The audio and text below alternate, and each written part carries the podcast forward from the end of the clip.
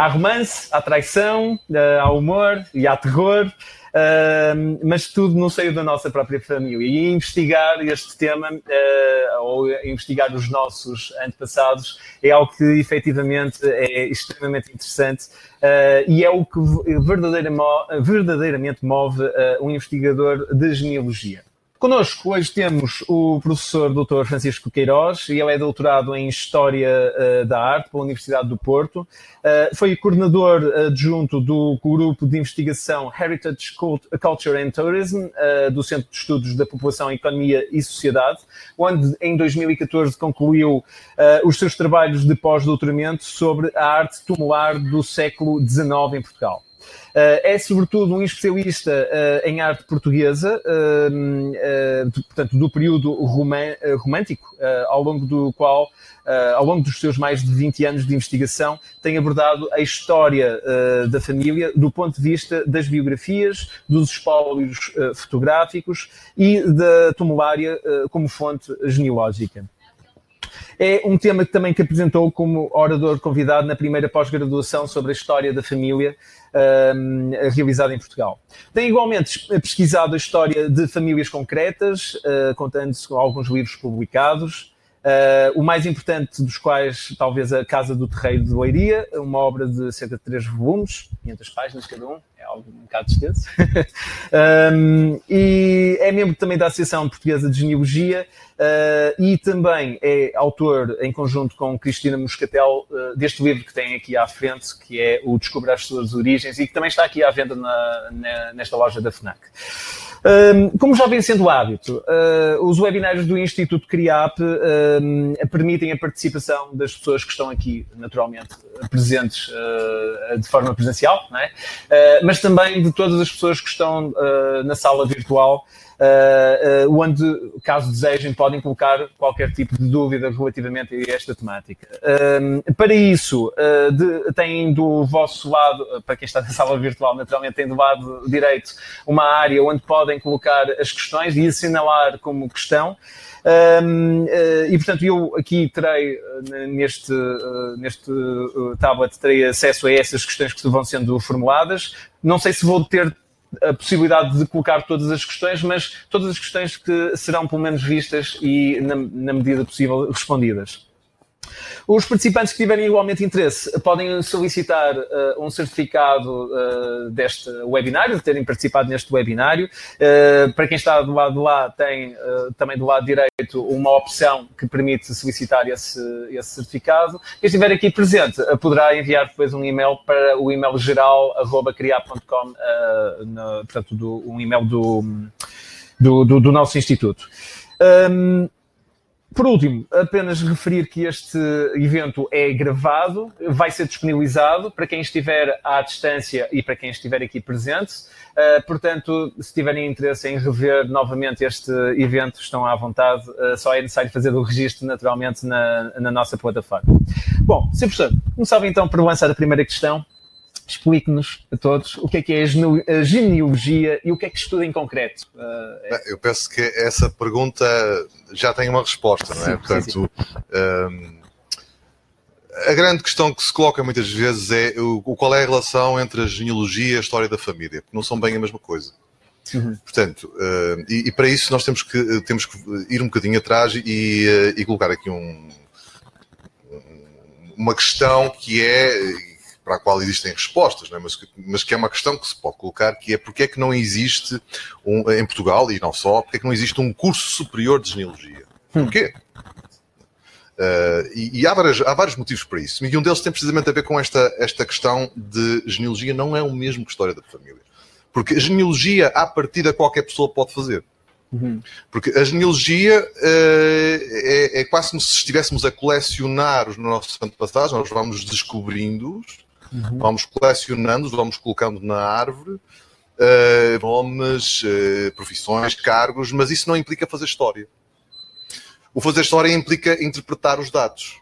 Uhum. Olhar para os dados, olhar para as datas, olhar para os nomes, olhar para a escolha dos apelidos, olhar para aquilo que dizem os documentos, para certas expressões que nós hoje já não usamos e começamos a pensar o que é que isto significa. E isso implica ter alguma formação histórica. Contextualizar, portanto. E, portanto, o que significa que a genealogia e a história da família é como se fossem uh, duas áreas que se cruzam Sendo que a genealogia é a mais simples de todas, Sim. e depois, quando nós passamos para a história da família, já estamos a entrar numa área da história.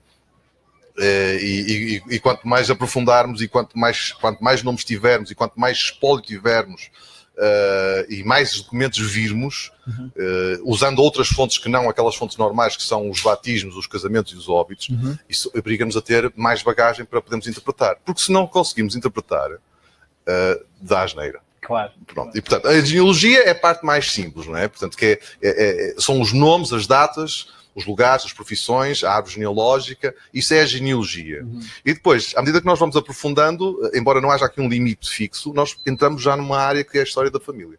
É frequente uh, um investigador uh, de história da família utilizar uh, trabalhos genealógicos de outras pessoas para a sua investigação? Eu diria que se esse investigador é um verdadeiro profissional, pode e deve fazer isso, mas deve sempre confrontar as fontes primárias. Porque quem fez esses trabalhos viu documentos. E, portanto, o que é que esse investigador deve fazer? Deve olhar para o que lá está, ver as datas, ver os nomes, e agora eu vou pegar nisto e vou confirmar se aquilo que está aqui de facto está correto. Porque mesmo os profissionais, às vezes, eh, mesmo tendo um documento que não se lê muito bem, às vezes podem trocar uma letra e eh, o apelido de um determinado ano passado eh, que a pessoa escreveu como Couto, afinal não era Couto, era Canto.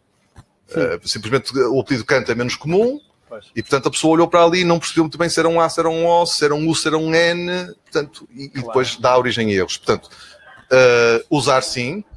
Eh, eu costumo dizer que nós muitas vezes até na, na própria família temos pessoas, ahm, primos, tios, ah, avós, quem tem a sorte de, de os ter, que nós até perguntamos, mas quem é que da família pode dar ah, dicas interessantes sobre a história do- dos antepassados? Ah, será que o tio, não sei das quantas, pode dar isso? Ah, não vale a pena, esse não sabe nada. e, e eu digo sempre, mesmo essas pessoas falem. Porque às vezes podem ter alguma pista interessante uh, que vocês não vão utilizá-la diretamente no trabalho. Vocês vão pegar nessa pista e vão tentar confirmá-la. É sempre assim que se deve fazer. E, uh, e a minha experiência diz que é mesmo assim. Às vezes as coisas mais insignificantes são as pistas que depois nos levam aos sítios certos. Às vezes não, não, dá, não dá nada, não é? Claro, mas a claro. maior parte das vezes dá sempre alguma coisa. Muito bem. Ou seja, uh, basicamente é olhar para a informação no seu todo e tentar, de alguma maneira, ir uh, apurando. É como um investigador, quase um detetive, é? Uh, que a pequena pista pode. Uh, sim, a genealogia pode ser, uh, pode ser comparada com, uma, com uma- com a atividade de um detetive, pode ser comparada com a atividade de um colecionador. Uhum. Uh, são duas coisas que, que se cruzam aqui. E depois tem um lado emocional, não é? Nós estamos a pesquisar pessoas que, sendo antepassados diretos, são pessoas sem as quais nós não existiríamos. Claro. E começamos a recuar geração após geração e começamos a ter ali algumas centenas de antepassados diretos e depois pensamos assim se um deles não tivesse conhecido aquele, uh, nós não estávamos cá. E, portanto, todos eles são importantes. Mesmo aquela nossa quinta avó, sobre a qual nós não sabemos absolutamente nada a não ser o nome, uh, o que é que ela fez de especial na vida? É uma parte na equação. Mas sem ela não estávamos cá. Claro, sem dúvida. Sr. Professor, hum, em Portugal, uh, que fontes é que dispomos para uh, procurar pelos nossos antepassados? Uh, Falou-me um bocado da, da parte das paróquias, temos a- a- alguns registros de batismos, de óbitos, de casamentos, mas e, este, e alguns deles estão inclusive disponíveis na internet para pesquisa. Mas o que é que existe mais para além disso? Uh, nós em Portugal temos uh, alguma sorte porque uh, temos a maior parte dos documentos uh, de produção paroquial até 1911, mais ou menos, uh, disponíveis na internet. São quase todos. E a tendência é estarem todos. Uhum. Uh, e, e esses documentos são a base para, para termos os nomes, as datas, os lugares, e são a base para fazer a genealogia Sim, sim. para fazer a história da família, para ter sumo, além de nomes, ter sumo, ter história. Não necessariamente romance Sim, nem sim, terror, mas pa- para ter, para ter mais, eh, nós temos uma panóplia muito grande de documentos à nossa disposição, sendo que há alguns nós sabemos que, ele- que eles existem, mas é extremamente difícil pesquisar neles. Não que eles não estejam acessíveis, porque Sim. estão, simplesmente nós não sabemos onde é que estão as coisas que nos interessam. Vou dar um exemplo. Uh, todos nós, quando pesquisamos a história da família, uh, invariavelmente temos que passar pelo século XIX. Claro. Porque temos antepassados no século XIX. Ora, para o século XIX existem fontes específicas e uma delas que é muito importante são os jornais. Se, se alguém tem antepassados que no século XIX viveram em cidades, ou tiveram uma atividade comercial ou industrial, ou de alguma forma eram dotados, é muito provável que haja notícias sobre eles nos jornais. Simplesmente, com- como é que eu sei onde é que está a notícia? Jornais diários, em que eu folheio um jornal, outro jornal. Eu posso estar meses até encontrar alguma coisa. Qual é o drama aqui? É que eu sei que existe ali, não sei aonde.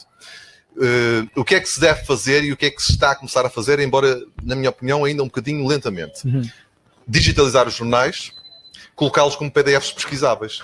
Porque uma coisa é tê-los eh, digitalizados Sim. e mesmo assim nós não sabemos onde é que estão as coisas. Sim. Outra coisa, nós temos como um PDF pesquisável, Claro. nós inserimos uma palavra-chave e aparecem-nos eh, 10, 15, 20 Ou seja, tem que referências. ser uh, uh, digitalizado tendo em conta aquela metodologia OCR, ou seja, de leitura de Sim, caracteres. com, resol- com uma resolução adequada e depois com um programa de OCR que faça, que varra eh, o documento de modo a que nós possamos fazer a pesquisa. Sim. Até porque esses jornais, eh, em geral, até pela sua utilização e pelo tipo de papel, são documentos muito frágeis hoje em dia. Em muitos casos são mais frágeis do que os próprios registros paroquiais. Hum. E, e têm muitíssima informação que interessa a muita gente.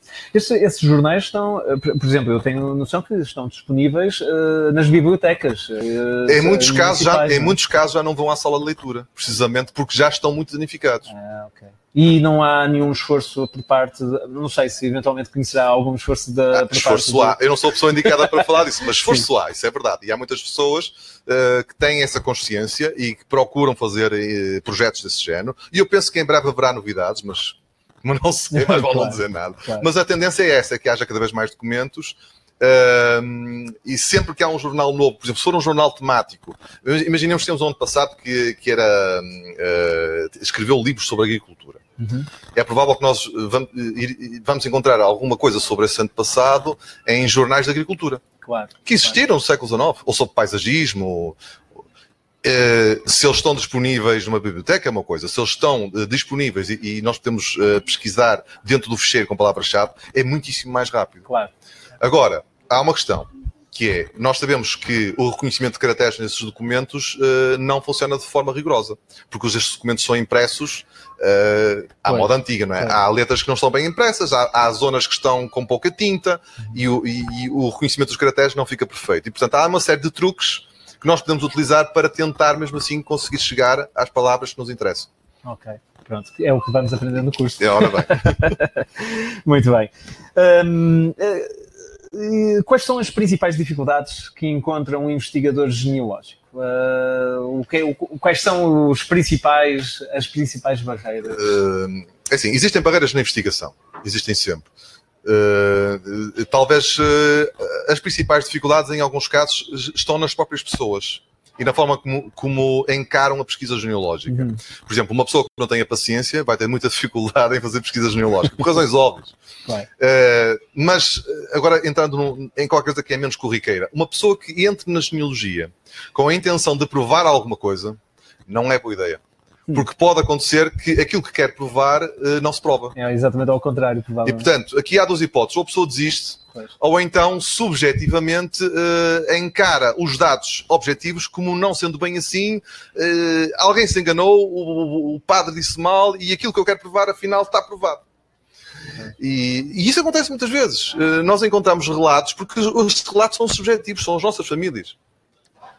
Sim. Eh, e encontramos relatos que são claramente exagerados, que não- eh, a gente percebe que há ali qualquer coisa que não é bem assim. Eh, e, e por isso é que há pessoas que colocam em cima da mesa eh, fazer genealogia o próprio ou fazer genealogia um profissional. Uhum. Há pessoas que entendem que um profissional da genealogia hum, Não tem esses filtros. não, não, não só não tem esses filtros, é mais objetivo, mas ao mesmo tempo é quase como se estivéssemos a mercantilizar a família. Uh, não, a história da família fazemos nós. E, portanto, en- encontrar esse ponto de equilíbrio não é fácil.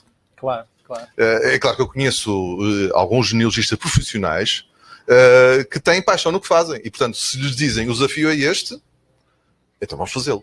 E, e vamos tentar encontrar, porque vamos tentar apresentar resultados. E, portanto, como em tudo, há bons e maus profissionais, não é? E, uh, Existe, existe alguma, digamos, uma cartilha, alguma, algumas normas de, do genealogista que estejam publicadas, alguma coisa assim efetivamente, ou seja, ao nível de, de, de procedimentos. Uh... Sim, há, há, algumas coisas, até, até atualmente até há muita coisa na internet uh, que nos conduz para, pelo caminho correto também há muita coisa que nos conduz pelo caminho errado. E às vezes temos dificuldade em pesquisarmos palavras-chave e vamos encontrar muita coisa e temos dificuldade em perceber eu devo me fiar no que está aqui ou devo me fiar no que está aqui. Não é pois, fácil. Pois. Uh, mas com alguma experiência nós vamos vendo onde é que estão as coisas mais seguras, onde é que estão as coisas mais rigorosas, que citam as fontes. Pois. Agora, cartilha propriamente dita, eu não conheço nenhuma. Embora quando, quando, quando este livro foi feito, Uh, a ideia foi uh, fazer um resumo daquilo que eu e a Cristina considerávamos como mais importante para quem está a fazer uh, trabalho de pesquisa genealógica e para quem quer dar o salto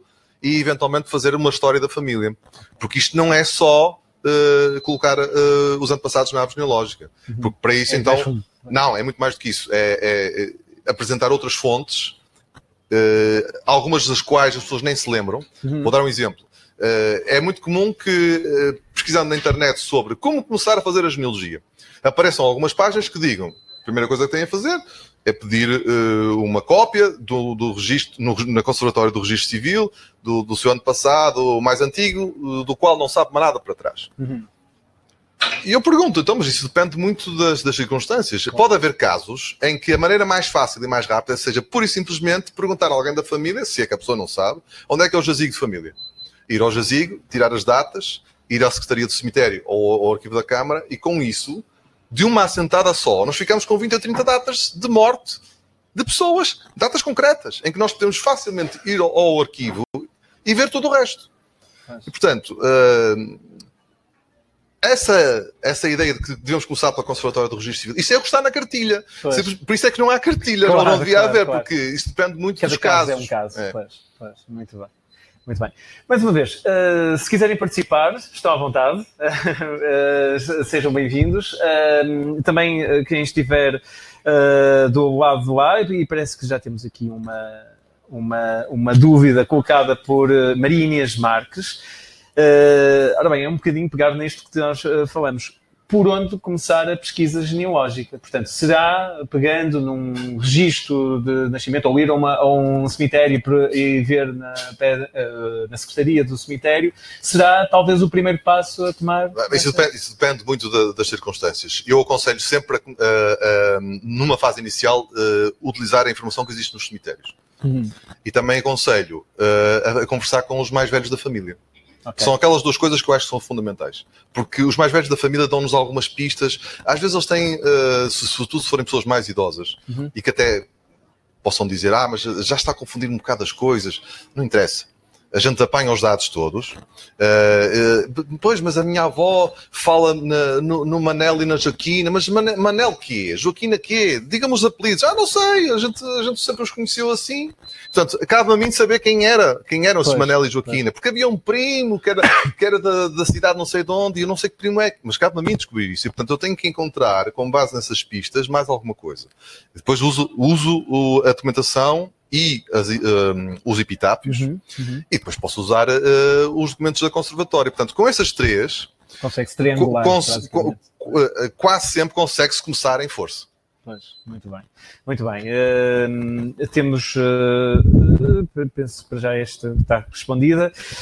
Um, como é que se sistematiza uma procura? Ou seja, basicamente, uh, como é que nós, depois de termos esta, esta informação, como é que nós organizamos tudo. Uh, ou seja, começamos por fazer uma folha de Excel e colocar os nomes, começamos a fazer uh, a árvore genealógica mesmo com algum software. Como é que.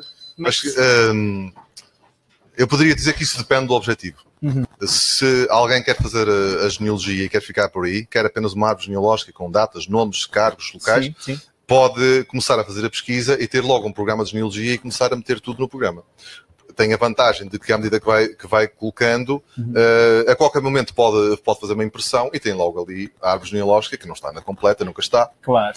Mas pronto, tem logo ali a árvore. E depois vai metendo mais alguns, vai imprimindo outra vez e tem logo ali a árvore. Claro. Pronto. Agora, se alguém quer fazer a história da família, uh, se calhar o mais interessante é começar a escrever mesmo.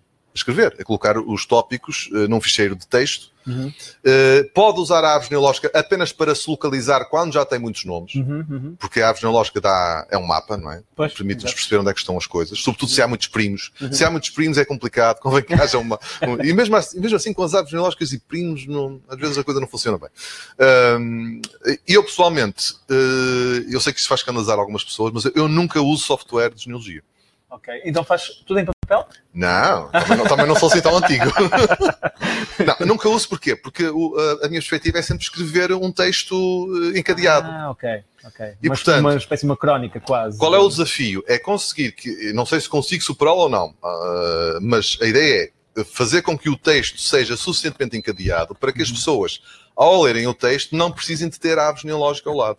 Ah, ok. Ou seja, que tudo bata certo, que os nomes, eh, por exemplo, há casos de famílias que têm em gerações sucessivas nomes muito parecidos. Sim. Tentar encontrar uma solução para que, ao longo de um texto corrido, eh, quando eu falo de alguém, as pessoas saibam exatamente quem é. E há várias hipóteses de fazer isso. Por, exemplo, colocar entre parênteses eh, ano, nascimento e morte, e assim re- resolve-se o problema. Portanto, o, Luís não sei das quantas, e o Luís não sei das sete, este é do século XVIII. Uh, e, portanto, eu não preciso usar o software de genealogia, porque isso na prática só me vai dar trabalho. Pois. Porque tenho que pegar no que já tenho e meter ali. Mas eu vou meter ali para quê? Para depois imprimir? Não. Se eu tenho as coisas arrumadas aqui, não preciso daquilo. Claro, naturalmente. Pronto. Uh, agora, eu sou um, se calhar sou um, um- um caso uh, menos comum, porque eu, eu percebo que para quem está a começar, para quem tem pouca experiência e para quem não escreve ou não quer escrever, Uhum. Uh, o mais fácil é simplesmente usar um programa de, de genealogia, que pode ser um programa no próprio computador ou pode ser um programa na, na internet. Sim, na nuvem. Há, há essas duas hipóteses, com vantagens e desvantagens para cada uma das hipóteses. Um, e eventualmente, se chegar a um ponto que já tem muita experiência ou que até tem formação e queira depois escrever um livro, o trabalho já está feito e baseia-se Claro. no que está ali. Pronto. Claro. Ou seja, basicamente, a, árvore genealógica é um esquema, basicamente, não é? Uh, já agora também faço-lhe uma questão. Um, tenho visto cada vez mais a utilização daquelas árvores genealógicas em, uh, quase em leque. Uh, isso é uma nova tendência, eu não sei se sim ou se não, mas uh, Não, não é uma nova tendência. isso faz. uh, qual é a grande vantagem da utilização, por exemplo, de uma árvore genealógica desse género em detrimento de uma normal, toda por. É assim, eu não sou a pessoa mais indicada para responder isso, precisamente porque não sou utilizador de árvores. Ah, Pronto. ok. Uh, simplesmente não é uma nova tendência porque é um tipo de árvore que já existia, não é? Se- Ah. Agora, se se usa mais em termos estéticos, eu não, nem sequer tinha essa ideia, se se usa mais essa ou não. Um, agora, um, a verdade é que a árvore também pode ser um objeto estético. Uhum. E, uh, e por isso é que há árvores uh, pré-feitas, pré-desenhadas, em que as pessoas uh, colocam à mão e depois colocam numa moldura e metem lá na sala. Claro, claro. Uh, agora, as árvores de quem quer simplesmente organizar os dados não tem que ser assim. Uh, embora a maior parte do software de genealogia hoje em dia permita fazer, sobretudo nas versões pagas, Uhum. nas vers- versões gratuitas uh, não tem tanta variedade, mas nas versões pagas permite-nos fazer uh, impressões de N tipos de árvores, com floreados, sem floreados, com retratos, sem retratos. Uh, tudo está feito para nos proporcionar Claro. uh, aquilo que nós queremos. É? Claro, claro, sem dúvida. Muito bem, temos aqui mais algumas questões. Mais uma vez lanço uh, o convite, se quiserem aqui também internamente colocarem. Ora bem, vamos começar então aqui uh, por, uh, por Marcelo. Ele diz que vive numa pequena aldeia cujo cemitério não tem se- nenhuma secretaria. Uh, Ele pergunta se deve procurar registros paroquiais ou registros na junta de freguesia. Um, se- o- o- um, um dos grandes problemas eh, em Portugal é que normalmente os arquivos eh, são eh, mais organizados quando as instituições são maiores e têm, e têm mais responsabilidades. O que significa que a experiência que eu tenho é que os arquivos das juntas de freguesia normalmente, salvo honrosas exceções, são desorganizados Sim. e em alguns casos eh, lacunares, ou seja, houve muita coisa que por simplesmente desapareceu. Então, sempre que há um, um novo edifício de freguesia e se passa de um antigo para um novo, eh, às vezes há aquela falta de sensibilidade de não, vamos trazer tudo, incluindo o arquivo. Claro. Ah, isto não serve, isto serve para quê? Não sei. E às vezes as pessoas que pegam nisso são pessoas que não fazem ideia o que é que, o que, é que aquilo é. Pois. Portanto, hum, eh, portanto Acaba nesses casos é complicado. Agora, quando, é, quando se trata de uma família que vive numa cidade e cujo jazigo está num cemitério municipal, sobretudo numa cidade grande, Sim. aí é completamente diferente. Claro. Por exemplo, no caso do Porto, Uhum. Uh, nós sabemos que, existindo o jazigo, nós temos acesso não só uh, a um livro do jazigo, Uhum. que corresponde uh, a um livro onde está registrada a concessão a uma determinada pessoa e tem até referência em ata, qual foi a ata que permitiu que aquele terreno fosse concedido, Uhum. e depois tem um elenco de todas as pessoas sepultadas. e, além disso, nós podemos fazer a pesquisa por- por- através de outros livros, que são os livros de enterramento. Uh, mas para isso nós temos que ter já a, a noção de quando é que a pessoa faleceu, mais ou menos, porque senão é mais difícil. Agora, através do livro, nós conseguimos já ter uma, uma boa base para depois partir para, para o tipo de Esse- registros. Esses livros de enterramento eh, tem, figura lá o, no- o nome da pessoa enterrada. Os do século XIX têm mais do que o nome. Muitas vezes até têm profissão, eh, dizem onde é que vivia, Hum, eh, têm quase a mesma informação que os registros de óbito. Os do século XIX. século XIX. Século XIX, porque nós estamos a falar a partir do momento em que passa a haver cemitérios públicos. Antes Pois. disso, não. Antes disso, Ok. não há esse tipo de registros, não, não eram feitos. Nem, nem sequer em termos de eh, registro de óbito na, nos. no- portanto, temos os livros de batismos, os livros de. e, e a parte dos óbitos, essa informação também não está. Não, aí? essa existe, essa existe. Uh, mas eu estou, eu estou a falar, é que há uma diferença entre o óbito e o enterramento, são coisas diferentes. Ah, ok. Quem atesta o óbito não é a Câmara. Pois. A Câmara, a Câmara ou a Junta de Sim, Freguesia sim. simplesmente atestam que a pessoa foi sepultada num determinado local. Ok. E, portanto, há- o que é qual é a vantagem? Imaginemos que, e há casos desses em Portugal, que o livro de, o livro de óbitos daquele ano desapareceu. Uhum. A igreja ardeu, uh, foi furtado. Temos essa fonte alternativa, que são os enterramentos. Enterramentos. Ok. Uh, e temos outras, mas essa é uma delas. ok. E essa dos enterramentos está nos cemitérios? nas- Depende das câmaras, nas- depende das câmaras. Por exemplo, no caso da Câmara do Porto já está em arquivo. Ah, Uh, ok. Por exemplo, já está na Casa do Infante. Ah, ok. Uh, Ainda não está digitalizado. Penso que não. Mas- Pois, Penso que não. Mas, hum, mas, a, mas a Casa do Infante tem muita documentação interessante, se calhar que é mais prioritária para a digitalização. Claro, É. claro, claro que sim. Muito bem. Partimos então para outra questão. Ahm, de alguém que se assume como Pedro, somente. Ahm, a genealogia torna-se mais difícil quando temos antepassados noutros continentes. Até que ponto pode dificultar o processo de pesquisa? É, portanto, essa situação deles estarem noutros. Um, eu diria que dificulta muito. Exemplo, Brasil. Brasil. É, é dificulta muito porque, uh, por exemplo, Portugal e Brasil são duas realidades completamente diferentes. Uhum. Uh, às vezes é em, em conversas, em fóruns de partilha de informação, eh, que me dizem, ah, porque o, os livro, o livro do- dos batismos está na paróquia, está, está na paróquia. Vocês ainda têm os livros na paróquia? Yeah. Uh, quer dizer, nós tivemos em Portugal uma lei que obrigava, a partir do momento em que há registro civil obrigatório, a que o que antes não era obrigatório e não era civil, mas era como se fosse, Sim. que eram esses registros feitos na paróquia, o Estado tem de tomar posse disso e tem de os colocar nos arquivos digitais para que todas as pessoas possam consultar. Uh, com exceção, em Portugal, com exceção daquelas paróquias que são de estrangeiros.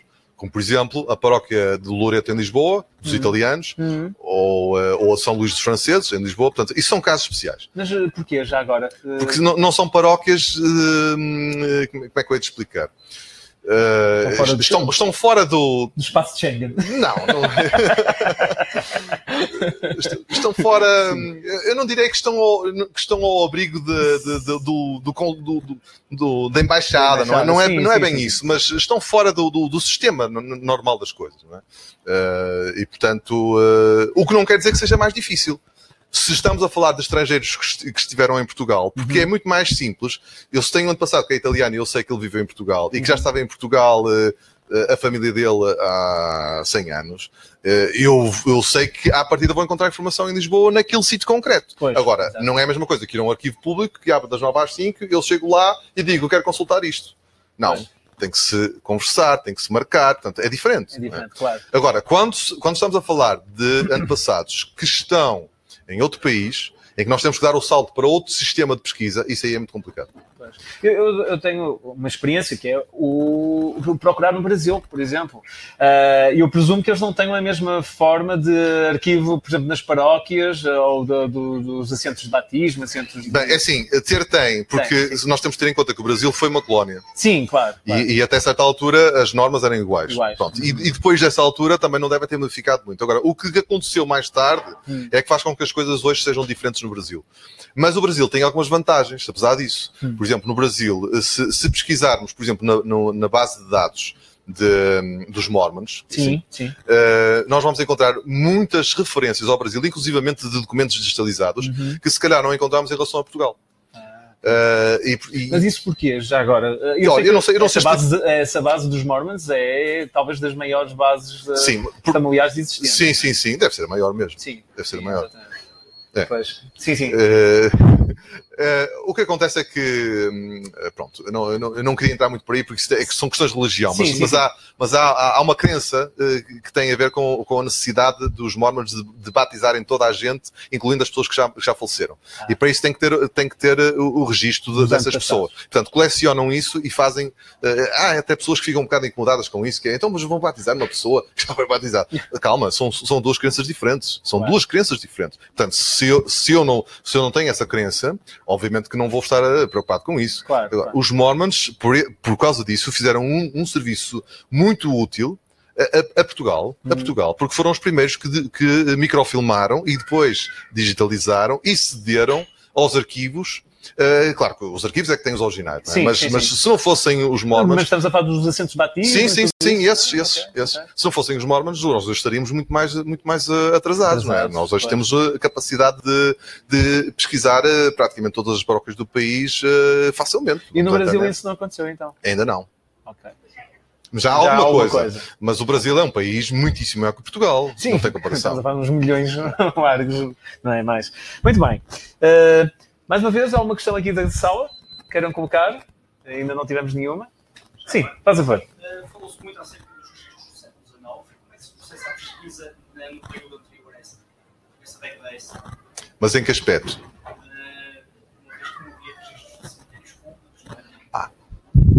Eu vou só fazer esta questão para casa para ouvirem através daqui. Portanto, eh, estão a perguntar aqui como é que se fazia a pesquisa para trás do século XIX. Uh, basicamente isso, onde é que Síria. Bom, assim, obviamente, quanto mais recuamos, maior é a dificuldade em encontrar elementos. A regra é quase sempre essa. Uh, o século XIX trouxe um conjunto de papelada, de burocracia, bem à portuguesa, de burocracia bem à portuguesa, que foi uma chatice na época, muita gente criticou, mas que hoje é uma vantagem, não é? Porque nós conseguimos encontrar os dados que faltam num documento porque ele perdeu-se, ardeu, nós podemos encontrá-lo no outro. Por exemplo, é no século XIX que enviou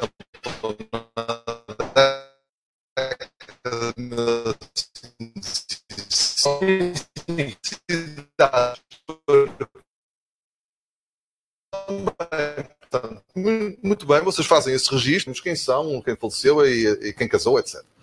E se não fosse isso, em algumas paróquias onde houve, houve problemas, como por exemplo incêndios, etc., nós não teríamos esses livros. Porque os livros originais desapareceram e nós, em alguns casos, estamos a usar os duplicados. Agora, o que acontece? Antes do século XIX não temos isso. Antes do século XIX não temos governos civis, não temos administração do Conselho, não temos uma série de entidades que produziam muita documentação.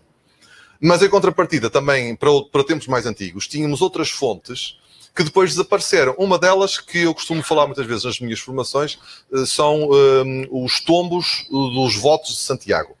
São hum. listas de todas as pessoas que pagavam um imposto chamado o, o voto de Santiago, que era uma espécie de taxa para ajudar Santiago de Compostela.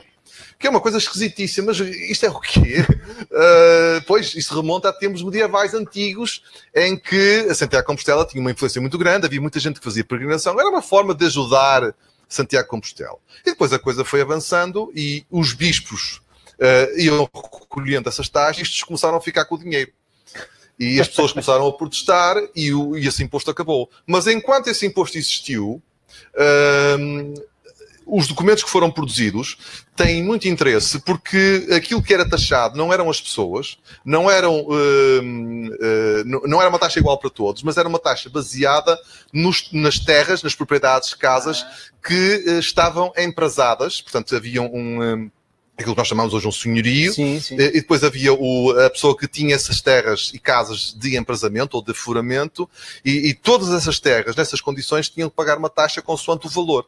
O que significa que as listas têm os nomes das pessoas, que, te, que casas e que terras é que tinham, como é que eram as casas, se tinham dois quartos, se não tinha, se, se, se o quintal se tinha horta, se tinha ramada, se tinha árvores. A quantidade de informação que, que nós temos nessas, nesses documentos depois desaparece, porque depois não temos fontes semelhantes a essa que nos deem o mesmo tipo, o mesmo tipo de dados. Ou seja, é um Portanto, cadastro, basicamente. E, portanto, do- embora nós do- recuando, quanto mais recuamos, mais difícil é, mas depois há aqueles pequenos detalhes que nos dão aquela ajuda que nos falta, não é? Portanto, é preciso conhecer bem as fontes, conhecer bem o que é que está disponível. Claro, Por claro. exemplo, esse- esses tombos dos votos de Santiago não existem para o sul do país. É só São pequenos detalhes. Ah, eu vou procurar isso para Évora. Se calhar não vai encontrar. Agora para o norte do país existe, aqui para o Porto existe. Pois. Existem para trás de 1600. Os votos de Santiago, eh, para trás de 1600 penso que não, mas do século XVII existem. Para trás de 1600 não tem, não, assim, já vi isso há muitos anos, eh, mas penso que não. Penso que é mais século XVII. Deve ter havido para trás, mas os livros devem- não, não devem ter subsistido. E? Eh, eu creio que estão no Arquivo Digital do Porto. Espero não estar a falhar, mas penso que sim. É, Estão, é, Arquivo é no Digital Arquivo do Digital do Porto. Estão acessíveis estão acessíveis. A quem lá está. Agora, Digi- temos que lá ir. Digitalmente não, não está. Digitalmente penso que não estão ainda, mas eu consultei isso há muitos anos, já não me recordo. Foi há mais de 20 anos que eu consultei isso. Depois nunca mais voltei a consultar. Muito bem. Ok, eh, vamos pa- partir para mais uma questão também. Esta é colocada eh, pelo José. Ele diz o que fazer quando na pesquisa genealógica chegamos ao nome de um antepassado, mas não sabemos a data de óbito, nascimento, nem o local de onde era natural. É difícil, Ah, é? bem, o saber a data de óbito, eh, o saber a data de óbito à partida não é muito relevante porque o, o jornalista que convém sempre saber quando é que a pessoa morreu, mas não é fácil. Nós temos um ano passado, sabemos que ele nasceu mais ou menos em 1700 e depois começámos a pensar assim, bem, em 1700 eh, ele teve filhos à volta de 1725 e de 1730 para a frente não teve mais filhos que eu saiba. Portanto, ele pode ter morrido com 30 anos, com 40, com 50, 70, 80, 90 e, pre- e pesquisar esses anos todos para encontrar. E o problema é que depois, quando nós vamos recuar até o século XVII, os assentos de óbito muitas vezes só dizem fulano de tal morreu, não dizem quem, de quem era filho. E se o nosso antepassado era o António Domingos, ou o José da Costa, e, e se estamos a falar de uma povoação que tinha vários António Domingos, eh, morreu o José da Costa, assim, mas eu não sei se esse é o meu, como é que eu sei?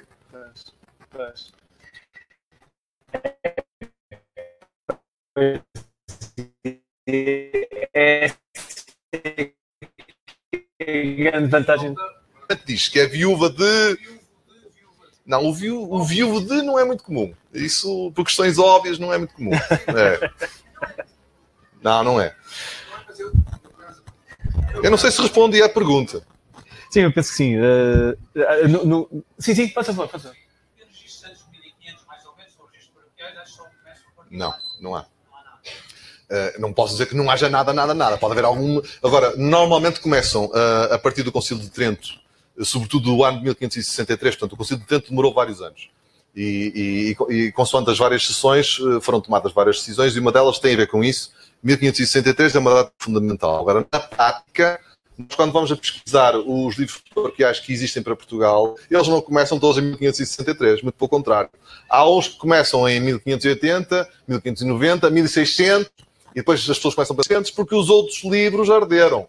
Não. Nós vamos, às vezes, e vemos 1600, primeiro livro dos batizados, eh, eh, do- do- dos batismos, casamentos e óbitos da paróquia X. Primeiro livro. Só começaram em 1600. Porquê? Porque o controle não era, não era eficiente. Em- e há outros casos, por exemplo, Coimbra, as paróquias urbanas de Coimbra, que têm livros desde o início do século XVI. Portanto, dezenas de anos antes do Concílio de Trento. Porquê? Porque em algumas, algumas dioceses, sobretudo nas paróquias que estavam mais perto do bispo, onde havia um controle mais eficaz, eram paróquias urbanas, onde as pessoas eh, eram mais, mais letradas, e, portanto, eh, os bispos diziam, convém fazer isto. Vocês, os padres devem fazer isso. E alguns padres faziam. Agora, não era assim uma coisa muito obrigatória que todos cumprissem, não é? A partir de certa altura passaram a ter mesmo que cumprir. E a partir do início do século XVII, se não há, é porque desapareceu. A não ser que a paróquia não tenha até sido criada mais tarde. Mas isso são casos excepcionais. Antes de 1500, mais ou menos, não é? É, é, é praticamente impossível. obter. Antes de 1500, há duas grandes hipóteses. Que é, ou nós temos um ano passado que está no, no nobiliário, que é uma vantagem enorme. Eh, embora os nobiliários estão cheios de erros estão cheios de mistificações. Eh, ou então, há uma outra hipótese que é que só se aplica em certos casos e que as pessoas em geral não usam, que é uma pena. Então, Eu sei que é difícil, mas é possível. Que é, imaginem que tem, o ano passado, uh, que conseguem determinar que ele viveu uh, em 1900 numa certa casa e que a casa tem uma certa antiguidade. Uhum. Pode ser numa aldeia, pode ser no centro da cidade, etc. Vocês podem pegar no percurso dessa casa e se tiverem a sorte de, no caso das, das, casas urbanas não é muito fácil, porque as pessoas mudavam frequentemente. Mas uma casa rural é muito comum que um ano passado, que vivesse numa casa de lavoura uh, há 100 anos, os, os, que lá estavam 200 anos antes tinham algum, alguma relação de parentesco com o que lá estava 100 anos depois.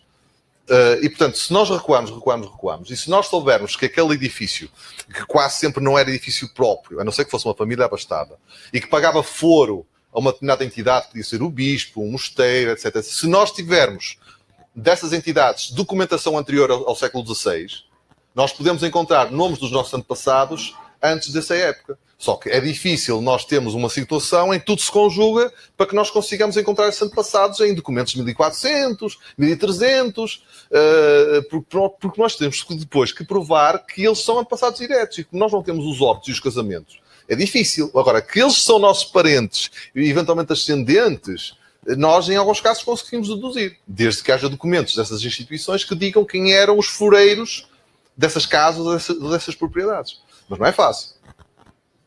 Então, então, quanto mais para trás formos. Sim, sim.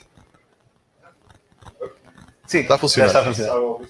Sim, sim. Boa noite a todos. Boa noite. Eh, eu gostava de colocar uma questão. Eu, felizmente, tenho uh, conhecimento de toda a minha linhagem, penso eu, até muito antes de 1500. O meu problema é até que ponto é que eu consigo confiar nessa informação, uma vez que não fui eu que a consultei. E Ui. eu não consultei foi no geneólogo. Uh, só que tem lá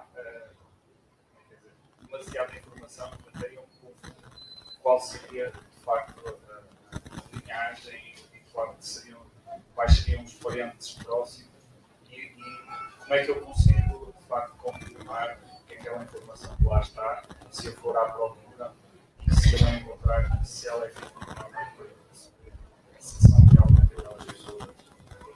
Temos de ter acesso aos documentos mesmo, não é? Bem, assim, o, o, o, que eu digo sempre é um, tudo o que está na internet e a maior parte do que está escrito em livros eu digo a maior parte, porque depois há uma, há uma pequena exceção que são aquelas, aquelas pessoas que escrevem livros e que eu tenho quase a certeza absoluta que se falharam foi porque não, não conseguiram mesmo. É? Portanto, quase, quase tudo o que está escrito em livros e tudo o que está na internet tem que confirmar em fontes primárias, porque senão podem estar a cometer erros. Essas bases de dados, por muitos dados que tenham, nós muitas vezes não sabemos qual é a origem de, desses dados.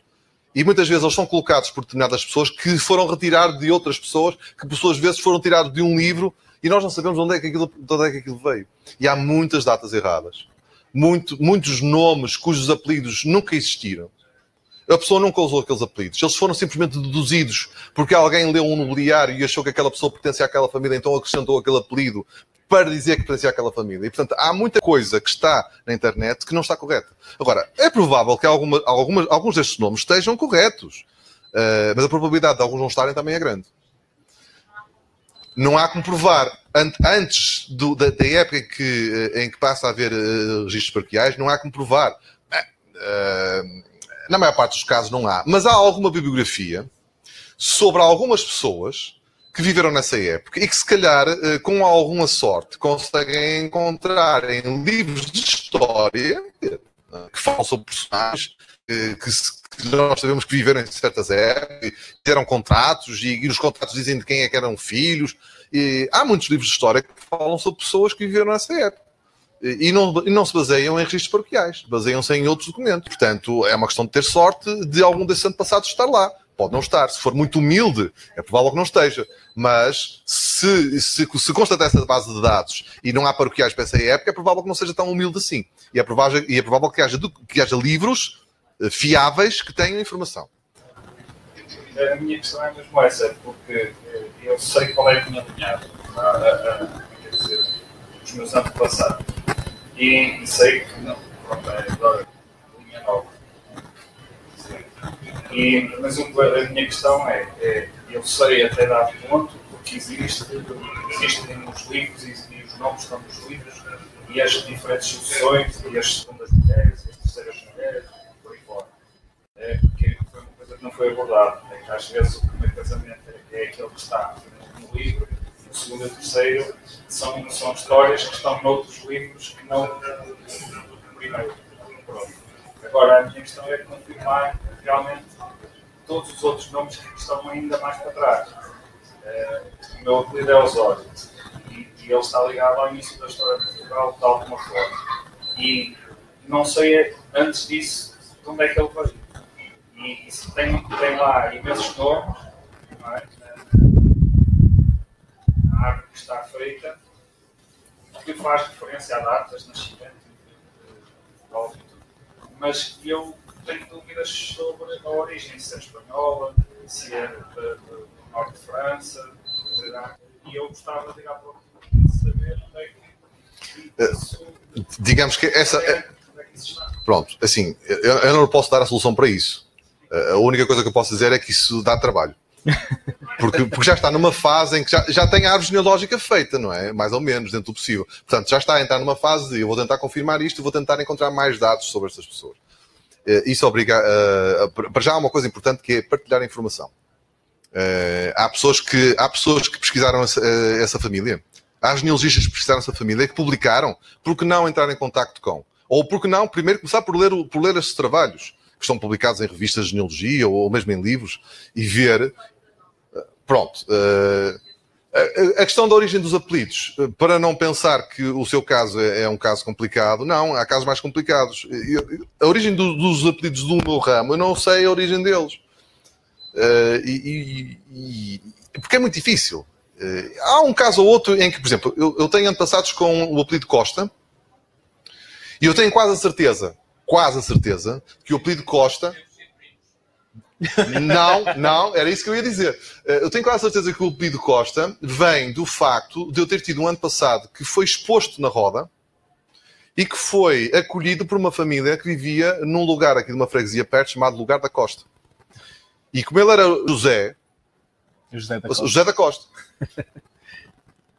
E portanto, eu aí consigo perceber qual é a origem, mas não tenho certeza absoluta, não é? Mas a partida será essa a origem. E, eh, e isso vem a propósito de quê? Porque os Costas são todos uh, parentes? Não, muito pelo contrário. Muito pelo contrário, porque a maior parte das vezes uh, o apelido Costa é uh, relativo a um sítio específico.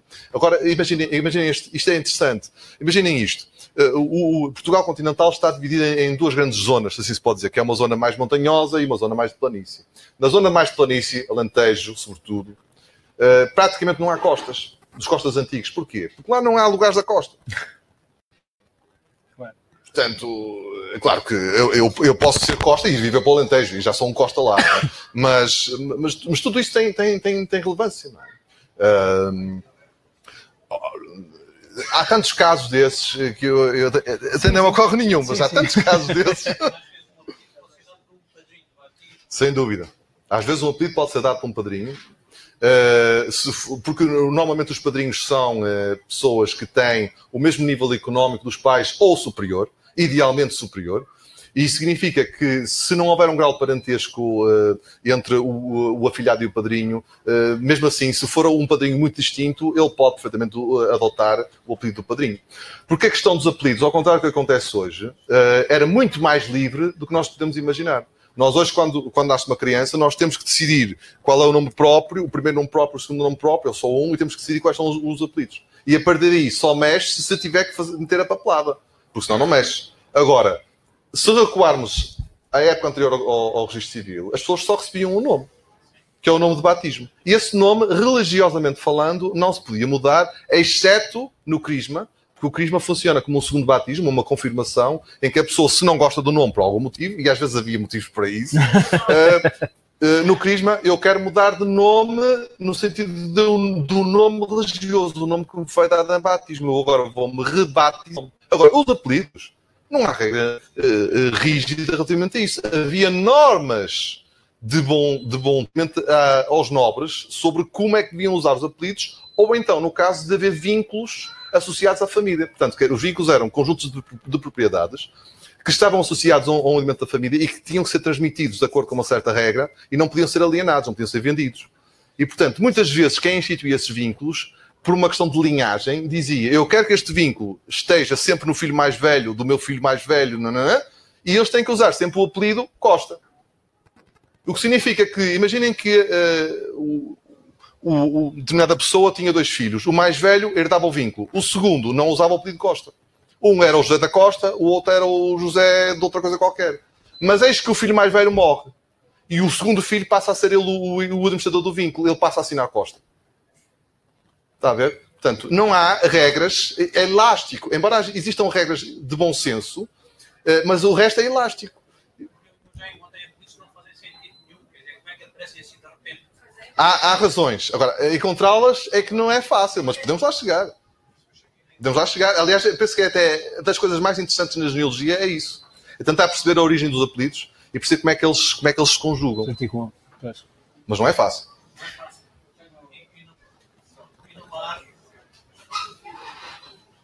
Sim.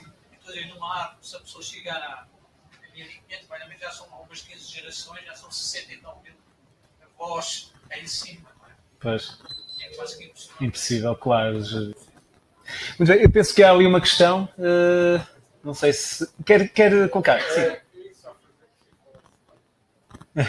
É para nós ouvirmos uh, lá para fora também, por favor. Uh, eu, pronto, eu na minha família tenho o ascendente que uma vez que era Rio e um nome estrangeiro e não, eu nunca foi Rio Bom. Rio Bom. Andando para trás foi dar Rio. Já agora, em relação aos cemitérios, aos registros de enterramento, eh, às notas de enterramento, também As notas? Como assim? É, exemplo, no Porto existe onde está, por exemplo, uma espécie de atestado. O, o bilhete de óbito? Sim. Sim, mas isso normalmente não está num arquivo público. Isso normalmente está na família.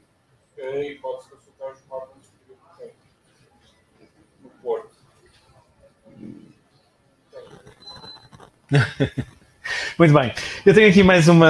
Eu tenho uma série de questões que estão aqui ir aqui constantemente. Uh, há uma muito curiosa, eh, colocada por alguém também que se faz uh, identificar como Ana apenas. No caso dos antepassados que foram deixados na roda dos expostos, uh, há mais informação para além do registro de batismo, casamento e uh, óbito? Ah. ah. Um já agora, uh, explique-me só aqui um bocadinho esta ideia da roda dos expostos. Bem, a primeira coisa que eu gostava de dizer em relação a isso, que é para não haver dúvidas, os expostos, se nós olharmos os expostos à luz da atualidade, eles, eles são abandonados. Hum. Se os olharmos à luz da época, eles não são abandonados. Ou melhor, alguns são, outros não são. Uhum. O que é que isto significa? Significa que quando, quando uma criança é exposta, ela é, de certa maneira, um, uh, ah, retirada do circuito normal da criação. Mas muitas vezes essas crianças estão acompanhadas de uh, objetos, pequenos objetos, que podem ser uh, medalhas, pulseiras uhum. uh, e bilhetes, papéis, Sim. onde normalmente é dito, entre outras coisas, qual é o nome que deve ser dado em batismo. O que é que acontece muitas vezes? Os nomes que são colocados nos bilhetes frequentemente são nomes invulgares. Porquê? Que é para ter a certeza que a criança vai seguir um percurso normal, que é a ama de leite, e depois vai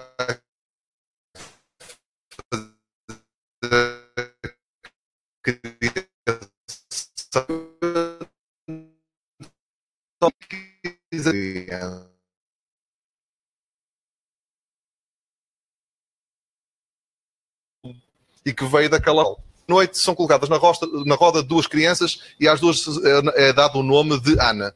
Uhum. Como é que eu pois, distingo? Pois. Daí as medalhinhas. Pronto. E, Mas portanto, tudo crianças, isso ficava registado. Isto eram crianças que eram abandonadas? Uh... Eu não sei se se pode considerar isso um abandono. Portanto, uh, em alguns casos, uh, as crianças até nascem de casamentos legítimos. Ah, porque muitas vezes a gente pensa, ah, mas são expostos porque não queriam assumir a paternidade. Não, às vezes nascem de casamentos legítimos, só que são pessoas tão pobres ah que eh, entendem que é preferível deixar na roda, porque certeza que a misericórdia, ou mais tarde as câmaras, uhum. vão cuidar de amamentar e de criar a criança. E depois, mais tarde, se a situação melhorar, claro. aliás, mesmo que não melhore, a partir dos 7 anos, essas crianças vão ajudar o trabalho. Ah, há esse detalhe, não é? Porque a ideia que nós temos hoje do trabalho infantil é, é um conceito muito novo, não é? Claro, em termos históricos, claro. e portanto isso funciona assim. Agora, respondendo objetivamente à questão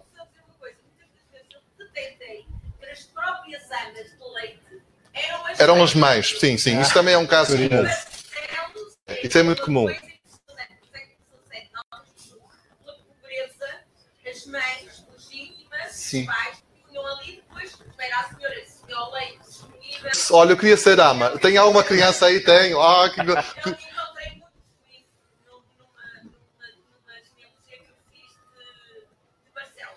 Barcelos. Pronto. Agora, há um, há um detalhe importante relativamente aos esportes. Isso dá- dá-nos algumas pistas, mas depois há aqueles casos, que não são tão poucos como isso, em que a prova de quem, é- de quem são os pais da criança, quando eles não aparecem para legitimar e para reconhecer, a prova muitas vezes está nos testamentos. Porque os testamentos ah, normalmente ah, têm qualquer coisa que a pessoa guardou a vida inteira e que por uma questão de descarga de consciência depois coloca ali, olha, eu, eu declaro que tive uma fraqueza, que é a expressão que se usa, tive uma fraqueza com, a, a- com a, a Ana Madalena, solteira, do lugar não sei das quantas, e o filho, o filho é o fulano de tal. Pronto. E depois morre. Pronto, deixa e ficamos assim- pode deixar, às Sim, vezes sim, deixa, às vezes mas aí é deixa, diferente. sim. Agora, há muitos casos em que não deixa. Claro, Eh, claro. Porque há situações em que até eles no testamento dizem e que eu protegi em vida. E Ah. que eu paguei os estudos. Ou, não, claro que se são pessoas que têm uma posição social Sim, é? sim, que podem dizer eu paguei e portanto eu tenho testamento, eu tenho bens. Não é? Mas em muitos Claro. casos, na- na- quando são pessoas muito pobres, isso é, para já não fazem testamento. Claro. claro. Uh, se não têm bens, não, não vale Não a pena. vale. Ou quando muito é uma coisa muito simples, em que hum, nós estamos a pensar o testamento como uma coisa escrita. Mas havia testamentos que eram ditos oralmente. E muitas vezes era ah, no leito de morte, estava lá o padre, estavam testemunhas e a pessoa dizia, uh, só tinha uma, vamos imaginar que só tinha um- uma roupa de cama e, e três, três, três carneiros e dizia, os carneiros são para a minha filha e a roupa de cama é para a minha filha. Está feito o testamento. Não é preciso escrever nada. Pois. Uh, portanto, uh, mas os, os verdadeiros testamentos, aqueles que têm Sim, escritos. Uh, muitas vezes têm, têm referências a filhos legítimos, naturais, etc. Curioso, curioso. Muito bem. hum, vamos só colocar mais uma última questão. Estamos a chegar mesmo, mesmo ao- ao- à parte final do nosso evento. Uh, eu vou selecionar aqui uh, uma, uma pessoa que se identifica como Rui. Ele pergunta qual é o impacto da genealogia em termos forenses. Existe alguma relação possível uh, com a ciência forense? Eu não sei como é que é de responder a isso. Uh, o que é que é a ciência forense? Eu penso, eu, penso, eu penso que isto vem um bocadinho eh, na linha, porque o Instituto CRIAP tem alguns cursos nessa, nessa linha das ciências forenses e provavelmente tentar estabelecer aqui de que maneira eh, certas linhagens que estão para trás podem ser encaradas eh, na investigação forense. Não sei, não sei até que ponto, Eh, mas eh, não teve nenhuma experiência nunca de, de estabelecer. Não, não, eu, eu- eu tenho, eu tenho um caso, mas eu não- eu prefiro não falar aqui sobre ele. Porque, Ok, uh, porque é um caso que é, é bastante conhecido e, e eu tenho uma opinião muito concreta e não quero atrapalhar a investigação.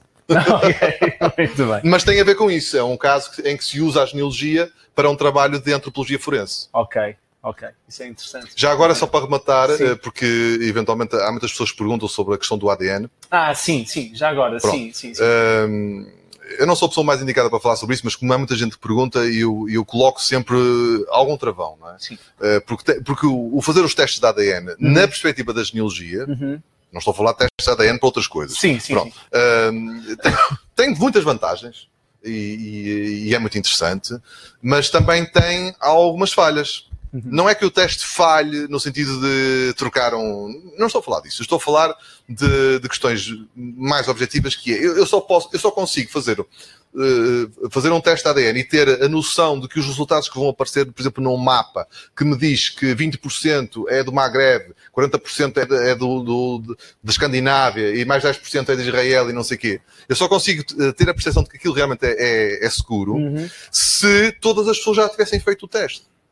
Pois. Porque só com base numa grande amostragem é que eu consigo perceber que eh, as pessoas que têm estas características estão concentradas ali. Claro, claro. Ora, o que é que acontece? Os primeiros testes que foram feitos eh, produziam provavelmente re- resultados eh, mais eh, menos fiáveis do que hoje. Hoje Pois. são mais fiáveis. Sim. Mas de, mas hoje para amanhã, se o número de pessoas que fazem esses testes duplicar, Pois. mais fiáveis ainda. E portanto as pessoas ficam um bocado, devo fazer agora, não devo fazer agora. Grande vantagem. A grande vantagem é que os testes de ADN podem provar que nós temos pessoas que são nossos parentes e nós não sabemos e que estão mesmo ao nosso lado e também estão a pesquisar a família. Nós temos é que fazer como eles, que é carregar os dados para a internet, para programas específicos e, e- e ver se batem certo. Claro.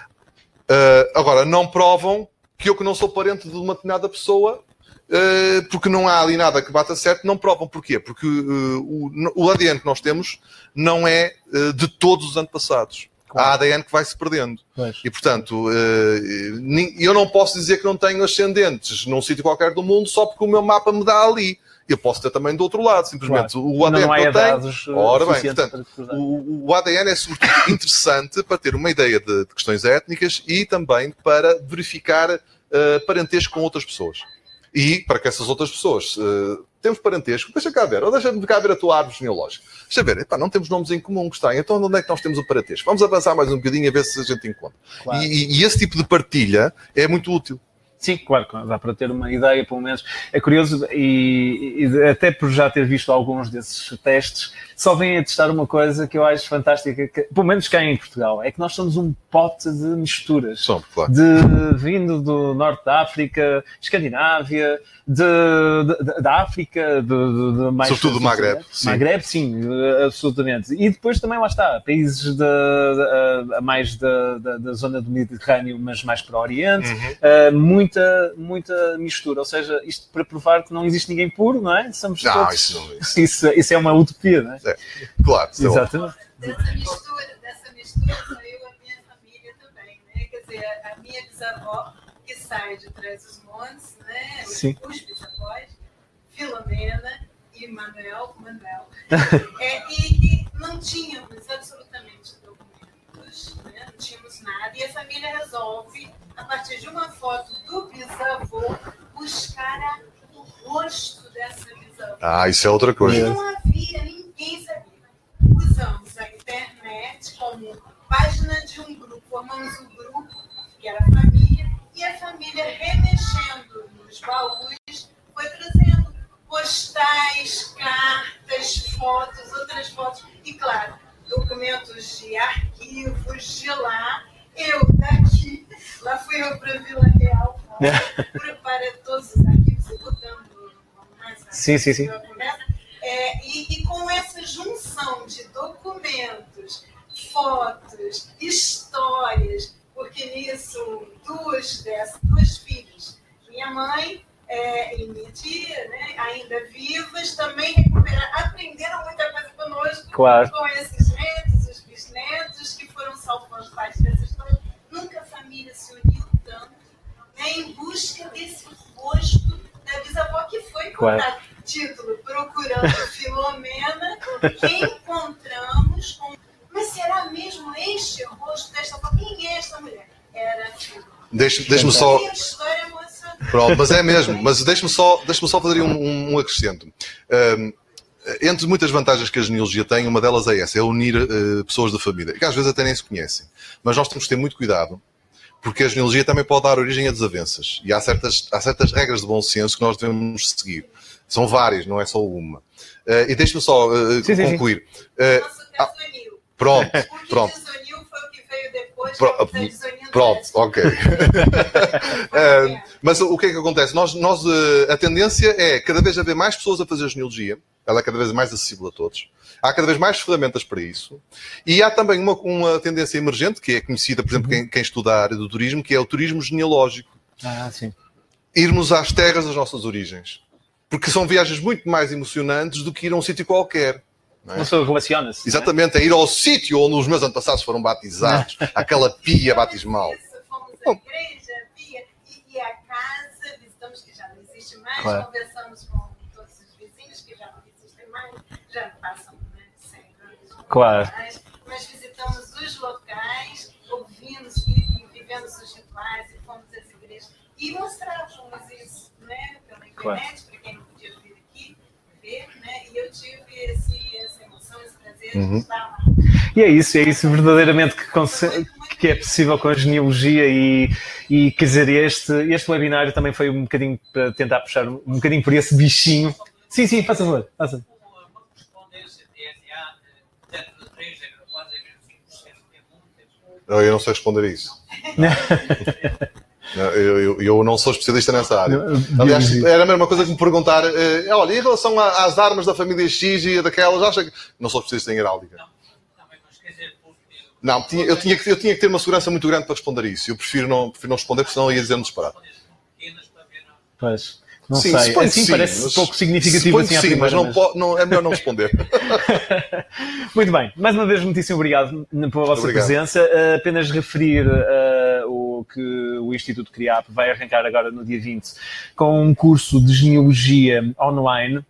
Ou seja, é possível de ser feito por qualquer pessoa que queira a partir de sua casa. Uh, tem sessões que são uh, em tempo real, portanto, uh, em videoconferência com o professor Francisco Queiroz. E, portanto, é uma opção se tiverem interesse em explorar esta temática e ele vai aprofundar muito mais esta, todas estas formas de chegar aos antepassados, explorar os arquivos, etc. E, portanto, ele inicia no dia 20 de março. Se tiverem interesse, uh, estão convidados então a participar uh, neste, nesta situação. Uh, referi também que, mais uma vez, tem gravação disponível. Se quiserem, quem estiver aqui presente pode fazer a inscrição no, no nosso site para obter essa, essa gravação. Um, e também, por último, referir que no seguimento de, vamos ter um próximo webinário já no dia 20, que tem a ver com a parentalidade e a ideia é falar na educação positiva, uh, que vai estar presente Núria Madruga, uh, Mariana Ferro, que é uma blogger, uh, também o Jorge Gabriel, apresentador, e também o doutor, o doutor Nuno Martins, que é um dos nossos formadores desta área da parentalidade positiva. Muito ma- mais uma vez, obrigado também à FNAC por me ter-nos proporcionado esta situação de virmos aqui falar sobre genealogia e agradecer a vossa presença, quer aqui presencial, quer também lá fora. Obrigado mais uma vez. Obrigado. Boa noite.